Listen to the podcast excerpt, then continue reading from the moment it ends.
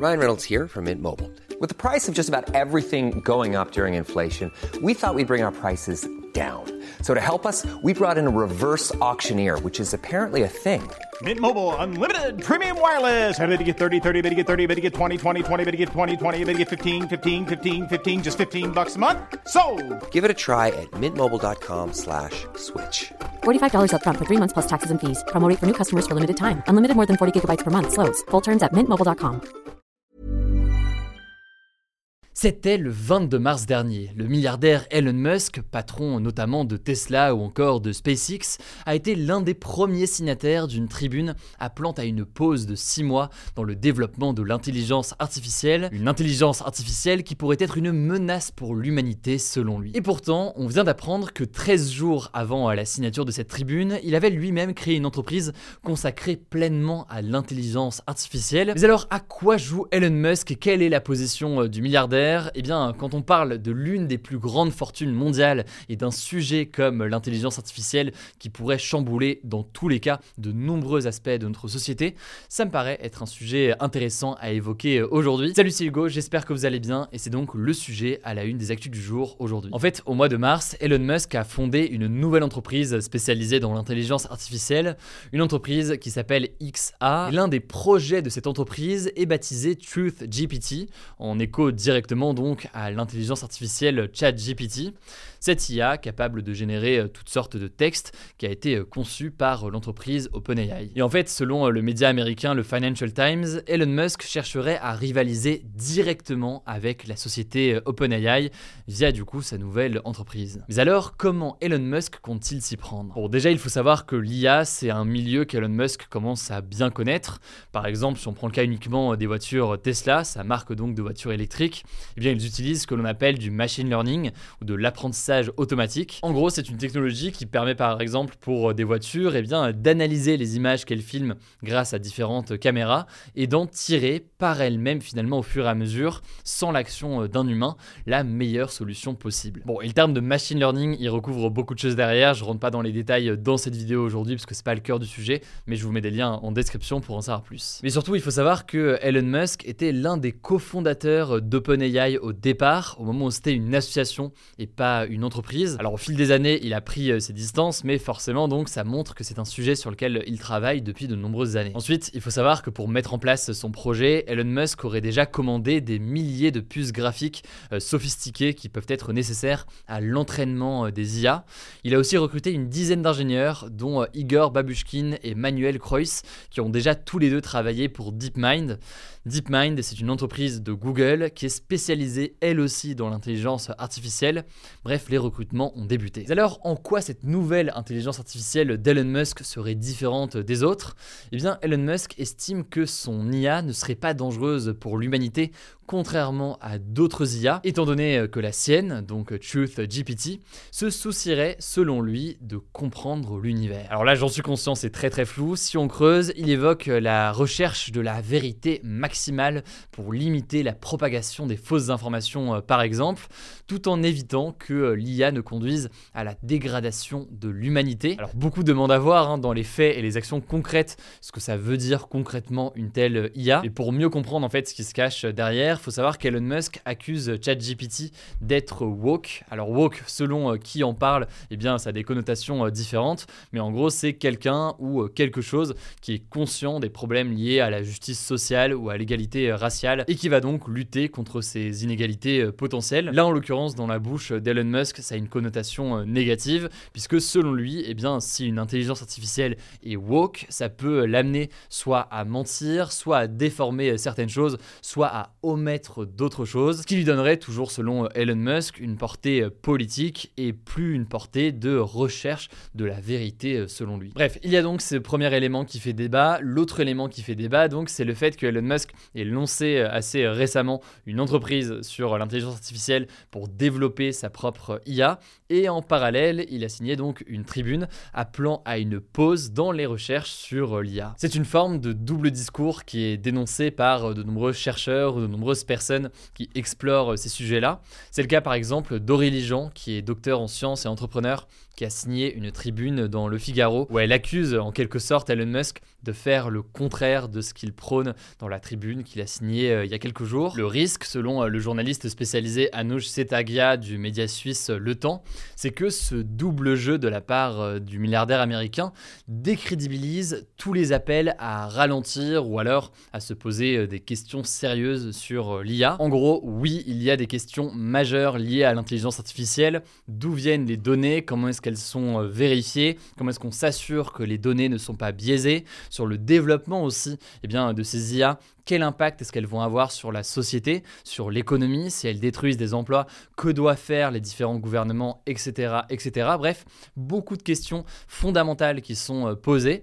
Mais si du coup les signataires ne respectent pas eux-mêmes cette pause, eh bien il y a un risque donc de fuite en avant selon certains. On suivra en tout cas tout ça directement sur notre compte Instagram. Si vous n'êtes pas encore abonné, le nom du compte c'est Hugo Décrypte et je vous laisse tout de suite avec euh, Paul pour les actualités en bref. Merci Hugo, bienvenue à tous pour ce dernier résumé d'actu en bref de la semaine. On commence avec deux actus géopolitiques. La première, les combats continuent au Soudan, ça fait maintenant 7 jours, ce pays qui est situé au sud de l'Égypte. Ces combats, on vous en parlait en détail lundi dans les actus du jour, ils opposent pour rappel l'armée soudanaise et un groupe armé. Ces deux camps-là sont menés par deux généraux rivaux qui s'affrontent pour le contrôle du pays. Et alors il y a eu des appels à une trêve des combats pour l'Aïd, la fête de fin du ramadan ce vendredi, mais ils n'ont pas été respectés. Des tirs ont eu lieu à Khartoum, la capitale du Soudan, dès ce vendredi matin, et le bilan humain de ces 7 jours d'affrontement est déjà très lourd. On dénombre désormais plus de 300 morts, plus de 3200 blessés. Parmi ces personnes-là, il y a des populations civiles, des personnes qui ne sont pas militaires, et il faut noter aussi que plus de 20 000 personnes auraient déjà été contraintes de fuir le Soudan vers le Tchad, à l'ouest du Soudan, selon l'ONU. Le Tchad qui, justement, d'ailleurs, craint que le conflit au Soudan déborde sur son territoire, ce qui est en fait déjà arrivé plusieurs fois par le passé. On continuera à vous tenir au courant sur ce conflit. En tout cas, au passage, je vous le disais, ce vendredi, vendredi, les musulmans célèbrent la fête de l'Aïd al-Fitr qui marque la fin de la période de jeûne du ramadan. Et du coup, bonne fête de l'Aïd à tous les concernés. On continue avec une autre actu géopolitique. Emmanuel Macron et Joe Biden, le président américain, se sont appelés ce jeudi pour la première fois depuis la visite controversée d'Emmanuel Macron en Chine. Cette visite avait provoqué de vives tensions entre la France et les États-Unis pour deux raisons. Déjà parce que Emmanuel Macron s'était affiché très proche du président chinois Xi Jinping, alors que la Chine est l'ennemi des États-Unis. Et ensuite, Emmanuel Macron avait tenu des propos controversés sur la question de Taïwan. Il avait insinué que les États-Unis contribuaient à faire monter les tensions à Taïwan. Alors que se sont dit Emmanuel Macron et Joe Biden? Eh bien déjà, chose assez marquante, la France et les États-Unis ont convenu que la Chine avait un rôle à jouer dans la fin de la guerre en Ukraine pour la paix quelque chose que la France défend ces dernières semaines, mais pas forcément les États-Unis. Alors par contre, sur la question de Taïwan, le récit officiel de cet appel entre Macron et Biden diffère.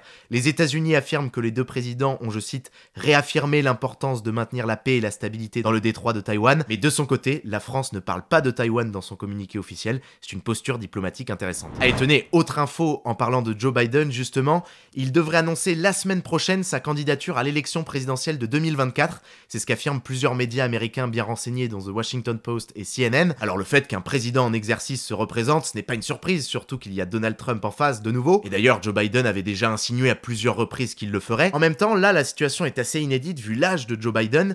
Il est déjà le président américain le plus âgé de l'histoire et s'il est réélu, eh bien il aurait 86 ans à la fin de son second mandat. Certains se demandent si un président américain peut exercer correctement ses fonctions en étant aussi âgé. Retour en France pour une quatrième actu rapidement. Les délais pour obtenir un passeport ou une carte d'identité vont être divisés par deux d'ici cet été. C'est une promesse faite aujourd'hui par la première ministre Elisabeth Borne, alors qu'il faut en moyenne aujourd'hui 66 jours pour obtenir un nouveau passeport ou une nouvelle carte d'identité. Bon après il y avait déjà eu des propos en ce sens du gouvernement ces derniers mois, à voir donc s'il y a un réel changement. Cinquième actu, on change de thème. Le média américain BuzzFeed News va fermer et c'est assez marquant, je vous explique pourquoi. Cette décision en fait a été prise pour des raisons économiques, car malgré son audience, eh bien le média n'est aujourd'hui pas rentable et ses propriétaires du coup souhaitent plutôt privilégier le HuffPost, un autre média qu'il possède et qui est lui rentable, ainsi que BuzzFeed.com, une déclinaison de BuzzFeed avec du contenu davantage clickbait. Et ça pose pas mal de questions, parce qu'en fait, BuzzFeed News était un média qui était reconnu pour sa qualité éditoriale. Le média faisait des enquêtes de fond. Par exemple, il avait fait une enquête sur la détention massive des musulmans et ouïghours par la Chine en 2021, qui avait été récompensée par le prix Pulitzer, le prix journalistique le plus prestigieux. Et du coup, eh bien, certains se demandent